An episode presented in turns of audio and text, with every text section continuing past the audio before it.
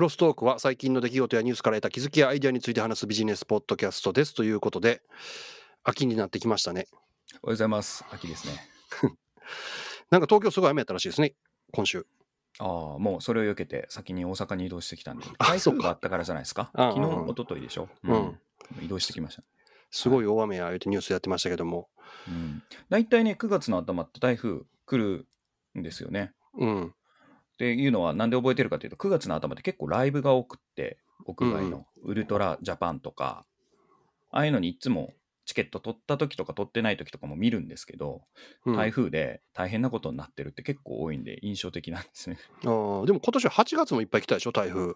ああまあいつも来てるんじゃないですか。クワクワタもね昔結構子供の頃ってさ。さ9月が台風シーズンで8月に台風来ることなんてなかったよ子供の頃そうなんですね。うん僕子供の頃ほら宮崎住んでるから台風は別に普通にいっぱい来てましたけど。地域が印象違うんじゃないですかね。うん、うんなるほどねまあでも気候変動はね確実に影響あるでしょうね。なんかあるでしょうねうん、うん。はい。涼しくなってくるといいんですが、背筋が涼しくなるような話が出てきておりまして、マイクロソフトが顧客向けの新しいコパイロット著作権コミットメントっていうのを発表しましてですね、うんついこの間、昨日かな？なんか20時間以内の話の気がする、これ。マイクロソフトで AI 活用してうんやっていくっていう話やったじゃないですか。うんで、その中で生成されたものの知的財産権の侵害の申し立てがあったら、うんマイクロソフトさんが面倒見ますっていう。あ言ってたわねうんはい。あ、いや、それアドビが前言ってたんですよ。あそうかアドビか言ってたの、うんうんアドビが言ってたんですよ。うんそしたら、マイクロソフトもそれをやるって言ってですね、おうはい。副会長兼社長、ブラッド・スミスさんが言ってますね、ブログで。で、3つ、こういうことしますって言ってるのが、1点目がコパイロットで生成されたものに対して、何らかの著作権侵害とか、お客さんが何か言われたら、私たちが肩代わりしますっていう法的問題の肩代わりをするっていうことですね。ほうほうほで、2点目はですね、使う側もそうやって守るんですけれども、もう私たちはそういう侵害するコンテンツっていうのをやってませんみたいなことをちゃんと明確にしますって言ってますね。だから想像する著作物を作る方々の権利とかは尊重しますっていうふうに言ってますね。で、3つ目が、それらをやるために、コパイロットにガードレール埋め込んでますと。機械的にもきちんと処理してますよ。そういうの取り組んでますよ、みたいな3点を述べてますね。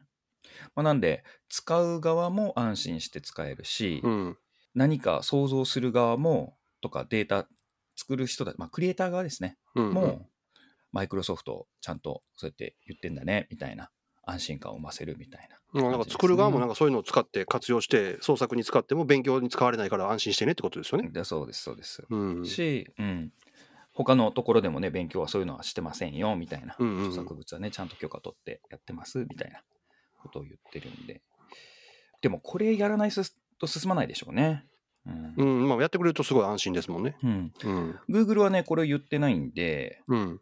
Google の製品使うよりも、やっぱマイクロソフト使いたがるでしょうね、法人はっていうのが一歩リードかなって感じですね。う。うんでこの裏側にはですね、全米作家協会がですね、ナデラ CEO にですね、えー 企業の作品をトレーニングに使うなって書簡を送ったりとかしてて、なんか著作権侵害の圧力がやっぱ高まってるみたいですね。うんなので、まあ会社としてこうやって明言したっていうのがあるっぽいですね。うんで、マイクロソフトのやっぱコパイロットシリーズって我々その言ってるのがモダンワークって言われるその Excel とか Word とかああいうオフィス製品に入りますよっていうのもあるんですけども、やっぱりもうビジネスアプリケーション、ビジネスインテリジェンスデータ分析系とかダイナミクスとかああいう製品類もそうだし、コパイロット GitHub もそうだし、あとセキュリティ関連にも使うみたいですね。う。うんん、LLM でそういう守っていくみたいな AI であの検出するとか、なんかそういう面も含めて全部のエクスペリエンスに対して、この AI のコミットメントうんっていうのを出すって感じですね、これは。うんうん。なんか裁判も勝てる算段あるんちゃうかな、もうん勝てるでしょうね。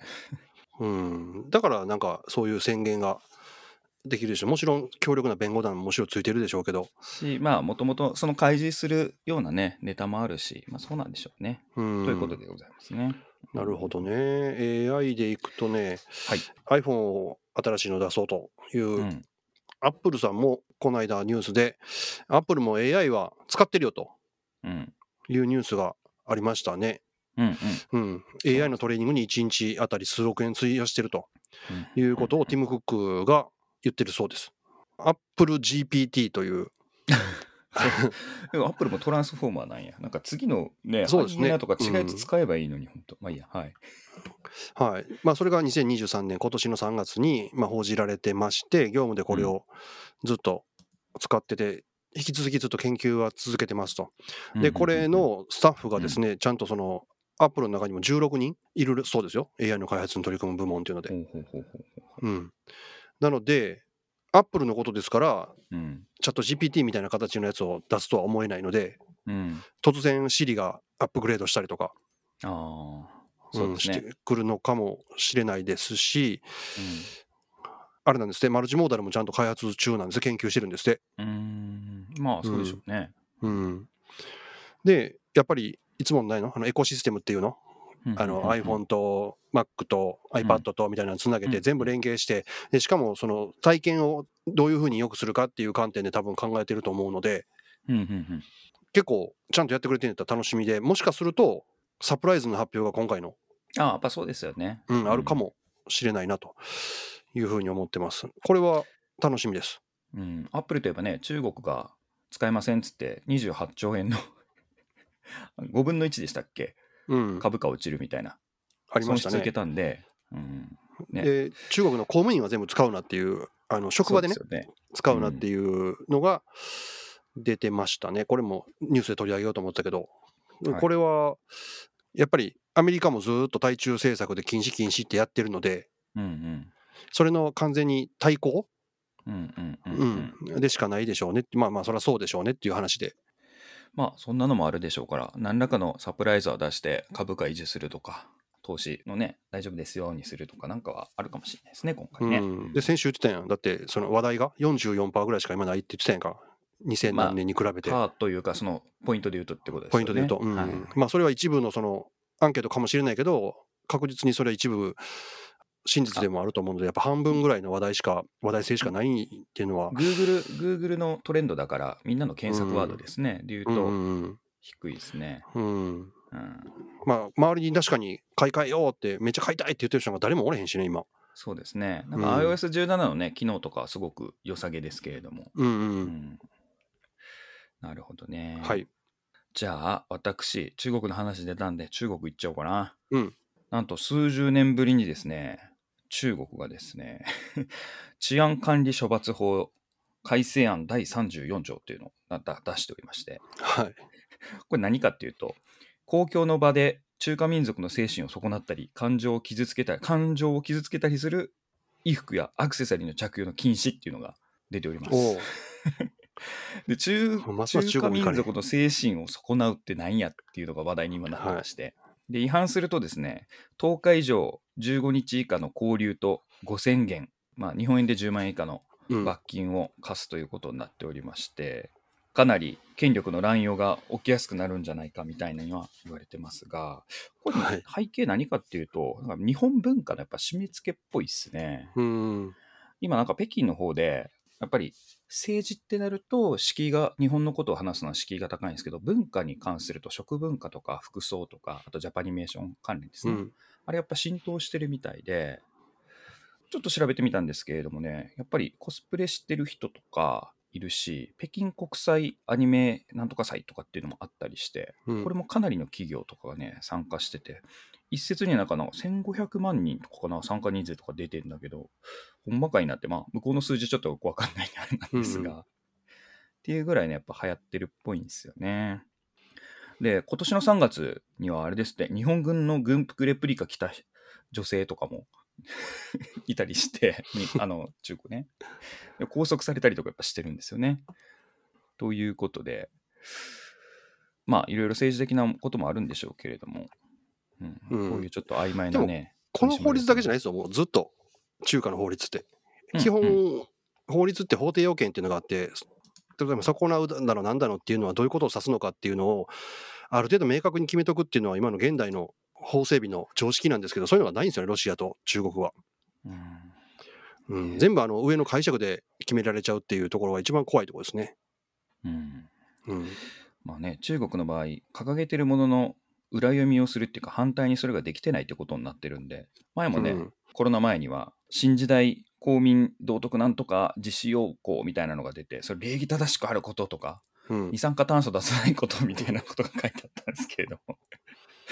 うん、面白いですね、この人たちはね。はいまあ基本、さらに言うと、法律の上に共産党があるので、あー共産党の偉い人たちはそれ関係ないですからね。そうですよね。そもそもううんん関係まあ、別枠ってことですね。はい。ちなみにこの改正に向けてのパブリックコメントには7万件以上の意見が寄せられまして、はい。現在はウェブサイトが閉鎖されております。中国っぽい。すぐ閉鎖する。ガイガーカウンターでね、なんか食料を検査するっていうのもね、いや、一般人はやらなくていいですよ、僕らがやるからって言って、やられるとなんか自分たちの食料の方が危ないっていうのが分かるからっていうね。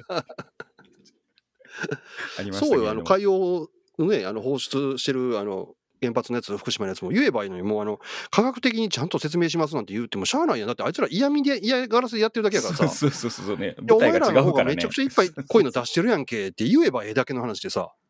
いやなんかそれが国民にバレるのがいけないから、いや、バ国民の皆さんは、ガイガーカウンター使わないでください。大丈夫です。私たちがちゃんとチェックするんでって言ってましたね。うん、いや、なんか、だからすこ,、まあ、この話で日本にも当てはめる、だからね、あの憲法を解釈だけでなんとかしようとするのは、俺、非常に危険やと俺は思うんですよね。ほう。うん、なんか解釈だけでなんとかなるんやったら、中国と一緒じゃないですか、じゃあ、それやったら。だからちゃんと書かないと。そうですね。うん、面白いですよね、これも。うんはい。ということで、まあね、このタイミングでなんか面白いこと出してきたなっていうのが中国というね、ありますね。はいまあまあ、あの中国は不動産バブルも非常に危ない状況であ、あれめちゃめちゃ負債額でかいっすね。はい、でかいですよ。なんだっけ？この間、サブプライムとかの額の比じゃないですね。いや、桁非じゃないですよ。うんねえやばいですよ、あれ額は。2桁ぐらい違うかったんですけれども。はい、この間破綻しただけで。でも49兆円ですからね。ねえで、その上のやつ。つがまだ破綻しようとしてて、もうそれ3倍とか4倍とかつってるんであ、200兆とかなりますよ。あー僕が見たやつだと全部で1300何本みたいなのがあってましたけどもね。はい、ただ、まあ、僕も裏取ってないんで分かんないんですが。中国は日本のバブル崩壊にすごい学んでて、はい、うんうん絶対失敗しないって言ってる人とか、これはわざとやってるっていう人もいますよね、中には。うーんうん、そうなんやったら、すごくちゃんとあと収まるんやろうなっていうので、行方をね、見守ろうと思うんですけどね。なんか向こうで買い手、中国国内の買い手がつかないビルの全部解体を行ってる映像とかもね、今流れてたりしてますからね。うん。めちゃくちゃ怖いです、基本的に日本でもバブル崩壊して、うん、債務整理が全部終わったのって、バブル崩壊が1991年で、債務整理が全部終わったのは2003年なんですよ。そんだけかかってて、で、どうやって債務整理が全部終わったかっていうと、うん。竹中平蔵がやってきて、出た。えー銀行一個一個回って、これあかん、これ不良債権やんけ、お前こんなんお前残してるけど、こんなん絶対回収無理やんけっていうのを全部バーって切っていって、うんで、ちゃんと負債総額が決まったら、そこにいくら公的資金を注入しますってやったわけですよ。出た。要は何が負債務なのか、債権なのかっていうのを確定させないといけないんですけど、ただそれをやるだけでも、日本でもあの UFJ の頭取とかが死んだりしてるんですよ、突然。はいはいはいはい。殺人事件が起こってるわけですよ。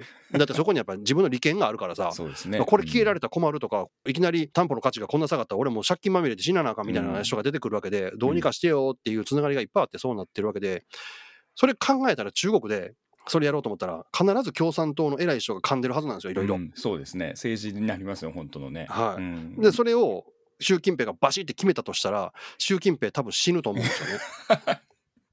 暗殺されると思うんですよね。だって日本でもそんだけ人死んだりしてんのにさ、ね中国でうんそんな穏やかに住むわけないやん。すごい綱引きがありそうだな、それは。はい。うんって考えると、だらだらだらだらずっとこの状況続くっていうのが、ちょっと大方の見方みたいですよ。なるほどね。ほら、ラッキンコーヒーの事件もあるから、ちょっとどんな数字を使われてるか分かんないですからね、本当にね、公表されてるものも結局もう含めて。ずーっとその債権の額が決まらないという状況が。はあで、日本もそれ長引かした結果、すごいあの不良債権多くなってしまったっていううん。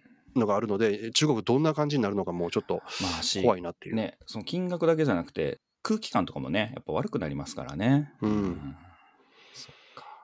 ということでね、でもこれは、こんだけでかいとちょっと被害被るんじゃないのっていうのは確定だろうと思うんで、ちょっとドキドキですね。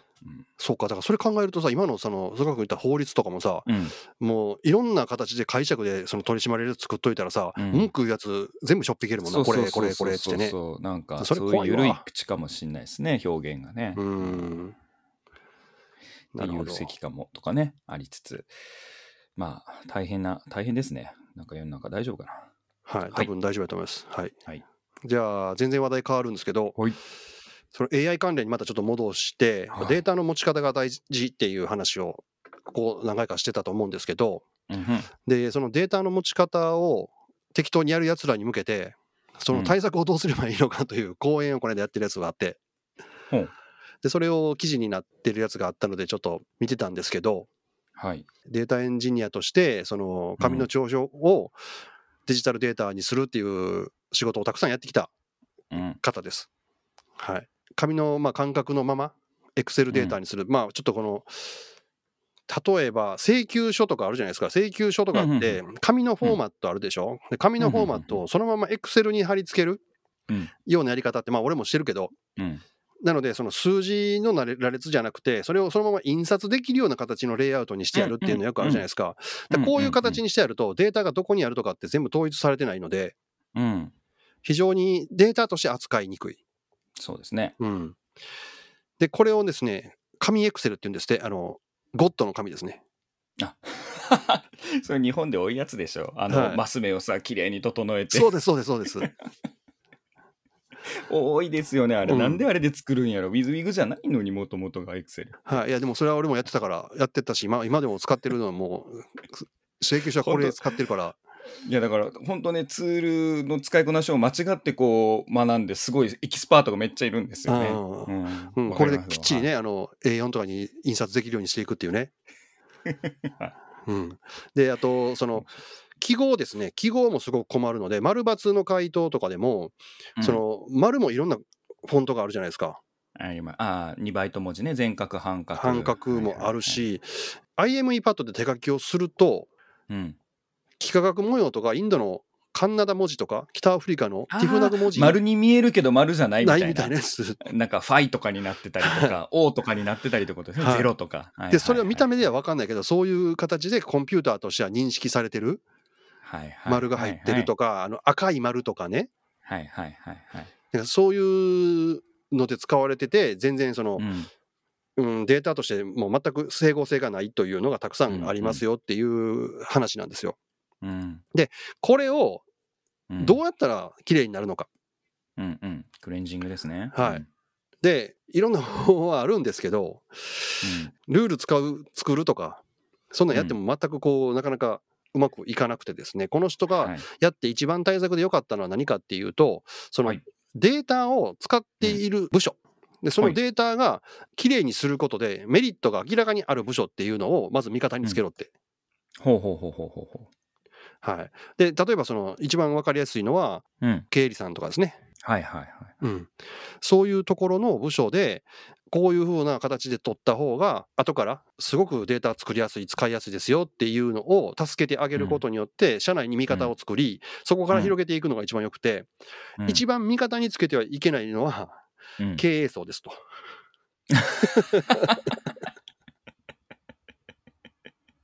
それの理由なんでですかそれ？出てきたデータを見て判断する仕事やからうん。だから見た目に一番こだわる人たちだと。はあ、はあはあはあ、うん、なのでそのデータがどうのこうのっていう仕組みはあんま考えてなくて見にくいうん見やすいで考えるから、データの持ち方とはもう言ったら正反対みたいなところがあるじゃないですかちょっと相反するようなところが。だからこの人たちを味方につけるんじゃなくてもしこの人たちに直接やろうとすうんちょっとかこういうデータを持つのが大切ですよっていうのを言おうと思ったら一番いいのは社長室とか。経営企画室みたいなところの人たちを巻き込むのが一番いいですよっていう話をしてて結局そのこういうデータを持つ持たへんっていうのも人に依存するんやなっていう話ですねこれ。うん、明らかに、でもね、日本は経営層のね、リテラシーが低いからですよね。あーまあまあそれもあるですよね。それはまあ大きいでしょうね多分ね。めっちゃでかいと思いますよ。うん本当頭悪いもんな。うん、頭悪いって、その、こういう IT が大事だって言ってて、それに対する知識を自ら得ないじゃないですか、はリテラシー低いじゃないですか。うん、それは負けるって海外に。で一番やっぱ俺それで立ち悪いなと思ったのはバーッとそういう専門家の話を聞いてああなるほどこういうことやなっていうやつおるやん。はははなんか一言でまとめてなんか言うねんけど、はいはいまあ確かに間違ってはないけどそれはメタで言うたらそういうふうなまとまるけど全然細部のこと分かってないよねっていう人ってたくさんいるじゃないですか。抽象化しすぎて役に立たないってやつですよね。ああそう抽象度が大事なんで、うんそう捉えチャット方がね。GPT ってこういうことやなって言っていやまあまあそうやけど っていうそうなんですよあの抽象度高すぎるとね、比較できないところまで抽象度が上がってしまうんでね、大事なはポイントがね。い。だからもう、それで分かった気になって、あと聞うんか話聞かないとかね、っていう人結構多いなと思って。そうなんですよね。わかりますけど。なるほどね。まあ、データ大事ですよ、本当。うん。はい。もう自分もこれ気ぃつけなあかんです、俺は。っていうか、これもうなんか90年代とかに、例えば今のデータの持ち方の話って、データの持ち方って言っても概念いっぱいあるんですけれども、うん話す流度とかね。今ので言うと、データクレンジングとか、そういう本当のデータの話で言うと、HTML とかが本当は解決してるんですよね。うーん。だから、ことですか？え、CSS とか今デザインとデータは分けようって今、ウェブページって作られるじゃないうん、ですか。今まではデザインもウェブページに埋め込んでたから複雑な HTML になってましたと。うんうんうん。じゃなくて HTML はデータを記述しますと、マークアップしますと。で、そのマークアップに対してデザインは CSS で今調整しますよね。っていうふうに本当は見た目とデータって分けるべきなんですよ。なるほど、なるほど。そういうことか。それを一緒にしちゃってるっていうのがもうそもそももう、でそれってこういうやり方があるじゃんってもう先人が解決してるのに、なんか囚われてそれもしてるとかって、やっぱ概念を学ばないからなんですようね。こういうーねん、なるほど。絶対自分より頭いい人たちがもう解決してることが結構多いので、一回失敗してるんですけど、うんこれも HTML はね。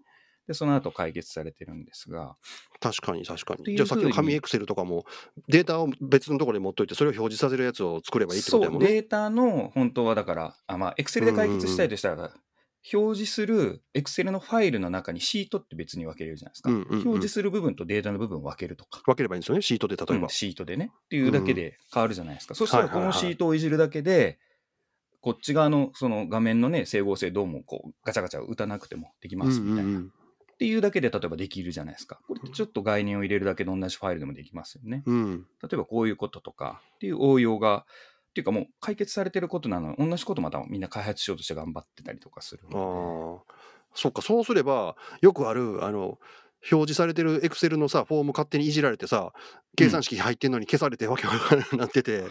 とかっていうのはなくはいて、そのデータ入ってる方だけいじればいいから、そうです、そうです、そうです。で、データここだけいじってねっていうルール化して言えばいいんですよね。ば、このシートがデータシートです。これが表示シートです。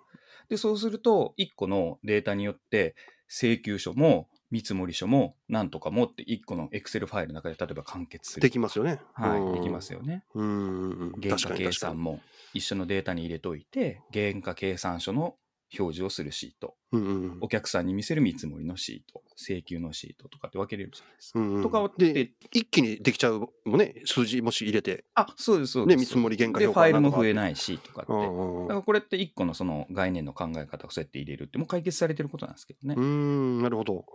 とか。なるほど。で、結構ね、そういうのって、こういう世界ではいっぱいあるんですけれども、うんうんそれをやっぱり学ばないからそうなっちゃうし、で、誰かがそれ分からずにそれルール破っちゃうと、もうそれにやっぱ水は引く気に流れるじゃないですけれども、それになっちゃいますからね。なるほどな。ファイルバンバン作り出すとかね、ファイル名も名前規則作らないからとか、うんデータの戻し方いっぱいあるんで、はい。うん。まあ、こういうの大事ですよね。なるほど。ということで、じゃあはい私もデータつながりいいですかね。はい。まあ、ちょっとこれから論文めっちゃ読んでるからこう、今週の論文コーナー作ろうかなぐらいに思 思いますけれどもうん。え面白かったのがですね、企業の、えー年次報告書、典型かな、を LLM に解読させて作成したモデルでですね、インデックス投資を行ったところ、うん S&P500 の5年間リターンを2倍にできましたっていう検証を、おお、2倍はすごいね。はい、GPT3.5 を使った検証をやってましたね。うーん。で、これ、もともとこれの土台になる論文がもう一個4月に実は出てたやつがあって、うん。それはチャット GPT で株価の動きを予想できるかっていううんうんうん。面白いタイトルだったんですけどね。ここでは言いませんでしたが、これって結局結論できるってことだったんですよ。で、端的に言うとこれの戦略ってニュースヘッドラインうん。を読ませて、そのニュースヘッドラインがその企業に対して株価を上げる情報であるか、株価に関係ない情報か、うん。ネガティブ情報か、うんうんポジネガのね、を LLM にけ。判断させますと。うん。じゃあ、その判断した結果が、例えばプラスでした、マイナスでしたってデータを集めますよね。で、それを S&P の500のその銘柄だけでやるんですけれども、で、スコアとその日時ジュースニュースが出た後の株価の動きを調べてみると、正比例しますと。だからこのニュースヘッドラインが出た時に、プラス5点でしたっていう時とプラス10点でしたっていう時にこの正比例が分布がこれぐらい変わりますっていうのが分かるんで、うん。売り買いの戦略の基本のあれに使いましょうっていうのをやってみたら、まあ、500%純利益になりますと。おーはい、まあ当然、そのニュースヘッドラインっていうのは、うんまあ、例えばインテルやったら、インテルのニュースがどうのこうのじゃなくて、全く違うニュースが、そのインテルの株価にどう影響するかみたいな話ですよえっね。とね、いや、これはね、株価市場予測のニュースヘッドラインって書いてあるんで、そこでね、60ページぐらいじゃあ、株関係の株関係。ニュースのもちろん中からってことか、い何でもかんでもってわけじゃないですね。いや、わかんないですね。そこのね、データまではこれ出てないんです。ここ4月のね、話ですね。これ60ページぐらいあるんで、全部僕は読んでないんですが、斜め読みなんで、いつも。はい。どういうデータ使ってるかはあれなんですけど、ニュースヘッドラインって一応なってますね。株価関連の。うんで、S&P500 に関わるやつです。で、この時は、ほら、だからプラスになるよっていう戦基本戦略が分かったんですよ。うんただこれ弱点がありまして、はい。日時で取引するとスリップページ、要はあの、手数料コストがめっちゃ高いんですよ。はいはいはいはい。だから最終的には50%ぐらいの利益にしかならないと。あ、結構減るんやね。うん、そうなんですよ。だから理、ね、理論値と実質取引をどうするかっていうので、で、これほら、何の銘柄を、今度はポートフォリオ戦略とかあるじゃないですか、何銘柄、何株買うかとか、にはい。よっても変わってくるんで、まあ基本はでも正の相関性があるっていうのが分かってたんですよ、この時に。うん。使えるんだなと。で、それの土台に次出たやつが、今度はじゃあ、ニュースヘッドラインじゃなくて、典型でやってみようと、その年次報告書でやってみようと。ああ。はい。っていうので、これもね、まあ、あれこれ、その年次報告書を収集して読ませて、うん。学習させてっていう LLM のモデル自体を作るんじゃなくて、多分追加学習をやってるんだと思うんですが、それのやり方もね、過去の年次報告書読ませてそう。そう俺もね、ちょっと量が多いんで、斜め読みしかしてないんですけども、でもね、60ドルのコストぐらいでしかやってないみたいなこと書いてあったな。っていう勉強のさせ方ぐらいで、ポイントポイント読ませてるみたいなんですけれども、結論ね、5年間で4倍のリターン得られるっていう計算結果が出てますね、この人の検証。うん、アメリカの年次報告書ってことは、四半期の3か月ごとぐらいのやつを読ませていって、株価とどうあ年次報告、典型だから関わって1年間のやつですね。アニュアル一年間のやつレポートだと思います。はいるか1年間の推移を見て、どうなってるかっていうのを勉強させていくと。あ、そうですね。はい。うんで、この人たちにどういうプロンプトで問い合わせしたかとかは書いてないんですが、うんうん、で、もっと大事だったのがですね、インデックスに対する投資するために理想的な銘柄数とか、うん、そこの調整が大事だったんですあが、そこはね、数字載ってましたね。毎年5つの銘柄うん。でやるのが良きって書いてましたね。うん、グラフが出てまして、そうなんや。うん、4からうね、あんまり多いと今度はあの台数の法則で、あ、修練されていっちゃううんそうそうそう、修練されちゃうんですよ。結局インデックス投資と一緒じゃんってスコアがなっちゃうからなるほど、なるほど。その中でも、えー年次報告書を読んで、将来性がこの1年間。だからこれも、今までの投資戦略は日数、デイトレみたいなもんだったけれども、それを期間を大きくして、うんうん手数料コスト下げて、うんうん、で、何銘柄どれぐらい運用するかみたいな方向に変えましたっていうのだなるほど。と、結構いいっていうので、でもこコーネル大学の方かな、ウディット・グプタさんって多分コーネル大学の助教授だな、この人。っていう人がね、出してましたけど、金融業界、やっぱ一部はこうやって発表されてますけど、絶対こういうの使ってるはずなんでね、うんうんううん。ん、多分めちゃめちゃ儲かるのはこういうやつだと思いますね。エロかやっぱり金融かなと思いますね。FLF の。うん。え最近俺もあのそうやっていつもそれから論文論文言うん。で、俺はあのプロンプトエンジニアリングの論文をねちょっと最近はいはいはい。あの漁っていって読むっていうかうん。PDF ダウンロードしてチャット GPT に 上げて、うん。あの要約？要約させてってい。うのをやってますね最近は。で最近分かったんですけど PDF ってさうんあれはまあプラグインにもよるんかもしれないけど俺が今使ってる Ask Your PDF ってはい PDF のページはい。100ページまでしか読んでくれないんですね。ああ、そうなんですね。うんまあ、そんな長い論文ないんですけど、うんちょっと実は別の仕事でいっぱい PDF をかま読ませるっていうのをやってみたんですよ。で、うんその PDF が250ページぐらいあって、うんやったらうんうん100ページまでしかできませんって言われて、あーあそんな制限があって、しかも1日にそのアップできるのも100ページまでで、えーあの、無料のプラグインで、あそうそうですそう PDF が。いわゆる、うんあなるほど、こんな制限あんねんなと思って、まあ、あんまり PDF で100ページ以上のもんってあげないじゃないですか、そういうので。はいはい論文で100ページ以上もないし、はい。まあまあ、ううんん、はい。あんま少ないでしょ。な、なくはないですけど、あれうん論文以外もね、いろいろほら、えっと、経産省から出してるやつとか、なんとか戦略とかも結構多いのは多いですね。まあ、あれ使ってみてくださいよ。VPN でつないで、僕、クラウドで使ってたんですけれども、結局英語しか使えないからあれなんですが、VPN で接続したら、クラウドのアカウントすぐ作れるんですよ。へえ。VPN が分からへんもん、俺。あ、そうか。えっと、有料ですぐ作れますけどね。うん。ただね、多分読み込み。まあでも、そういうのを読み込ませて勉強させるのいいですね。うん。あの、ちょっと一個だけ、多分聞いてる人少ないんで、チップスをここで話しちゃうとですね、要約関連ってハルシネーションを起こすんですよ、実は。あ、ようやくも起こすの？起こします。あったわ、そう言うたら。うん。でしょうんう。。実はね、あの、皆さん表で会議の要約ができるとか、便利とかって言ってますか？ら、ハルシネーションを起こすんですよ。論文とか、えっと、それ文書系もそうですし。で、詳しく覗く方法もあるんですけれども、簡単に覗く方法のプロンプトをお教えするとですね、うん。この要約と、このファイルというか文書の内容の不正確があるところを、あの、暴き出してくださいみたいなことを命令するんですよ。ああ、あらかじめ。そう、ああ、要約をまず作らせます。ああ、で自分の要約を自分でもう一回チェックさせるんですよ。なるほどの時に、間違ってるとかじゃなくて、不正確っていう単語が一番いいですね。うーん。ってやると、自分の思い込みとか推論で書いてるところを自分で指摘するんで、こういうことは書いてないけど、実際はこういうこと書いてますみたいな。要約にはこう書いてありますが、みたいな。うん。それってなんかあの忖度してる時があるんで、はい。明らかに違いすぎてびっくりするようなものを出してきたことがあって、さっき言ったように、その、プロンプトエンジニアリングのね、はい。論文を俺、はい。ダウンロードして読ませたんですよ。はい。で、これ要約してって言ったらね、はい。海岸でうん、汚染が広がってることについて書いてますって言うんですよ。ほんで、俺、あれ？と思って、俺、間違ったやつ論文、ダウンロードしたんかなと思って、パッて見たら全然違う、ちゃんとププロンプトエンジニアリングのやつなんですよ。明らかに NLP とプロンプトエンジニアリングの違いみたいなやったんですけど、え、か海岸みたいになって。で、これちゃんと読んだって書いたら、すいません、間違ってましたって。いや、もそう。う、微妙なんじゃなくて、明らか違いすぎたからそれは分かったけど明ら、かに違うこと言いますよね。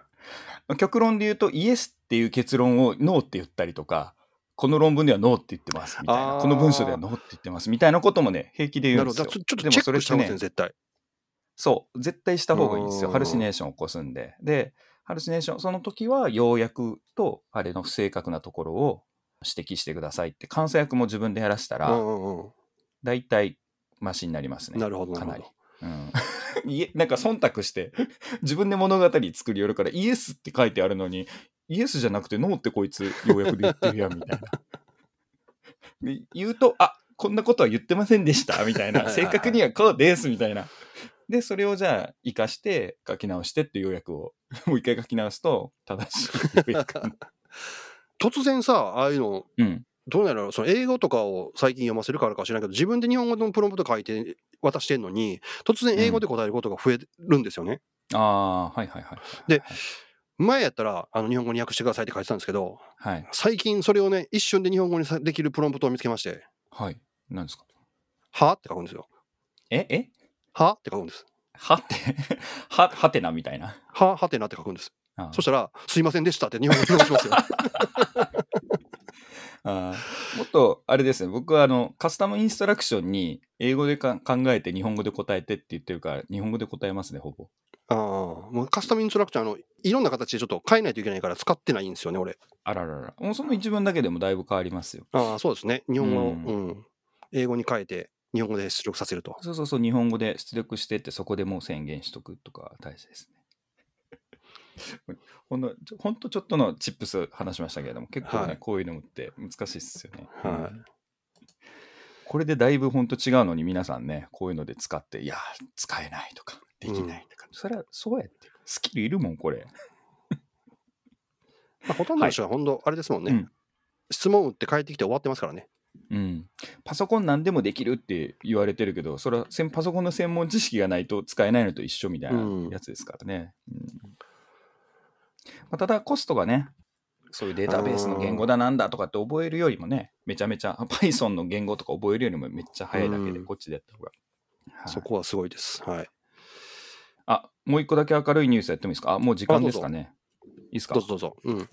えーっと、がん細胞をですね、普通の細胞に転職させるっていう新しい治療方法が見つかりました。ああ、俺も読んだ。すごいですよね、あれ。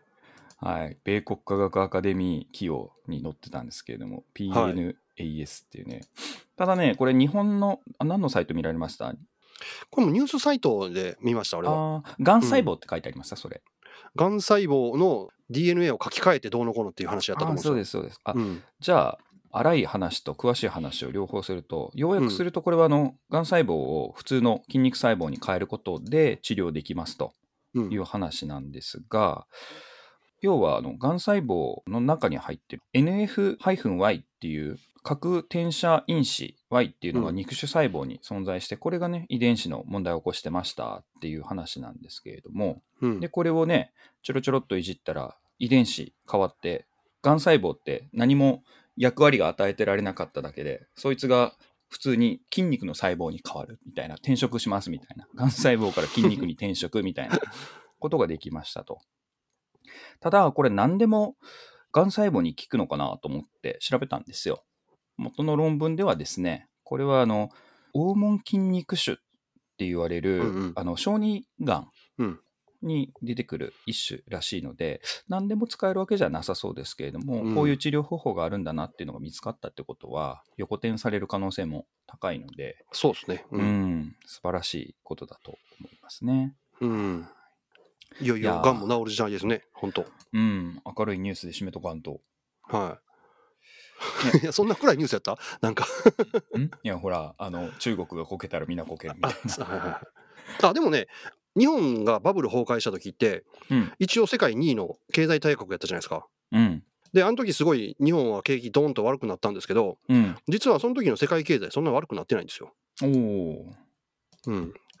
その俺がいつも見てるウォッチしてる経済学者の人は、まあ、中国も多分その同じパターンになるやろうから当然その個別で中国と取引をしているような会社でその打撃を受けるところはいっぱいあるかもしれへんけどでも言っても日本ってその輸出で中国に出してるのって、えー輸出の GDP に占める割合って10%ぐらいしかないしその中の2から3%が中国であってその人たちはすごい大変かもしれへんしその中に経団連の人たちがたくさん入ってるんで大変や大変やってニュースとかっていうのは出てくるけど、うん全体で考えると、そこまでのインパクトはない可能性が高いって話でしたね。うんなるほどね。うん。うんまあ、あれも違うでしょうしね。あの、購買力の話もそうですし、ね、外国から借金してるのか、貸してるのかとかっていうね、はい日本は世界一の債務国ですからね。そうですね、うん、貸してますからね。っていうで、あのー貸してるって考えると、中国への投資はどう回収するかだな。はい帰ってこないんじゃないですか、もうい。やそこが問題なんですね。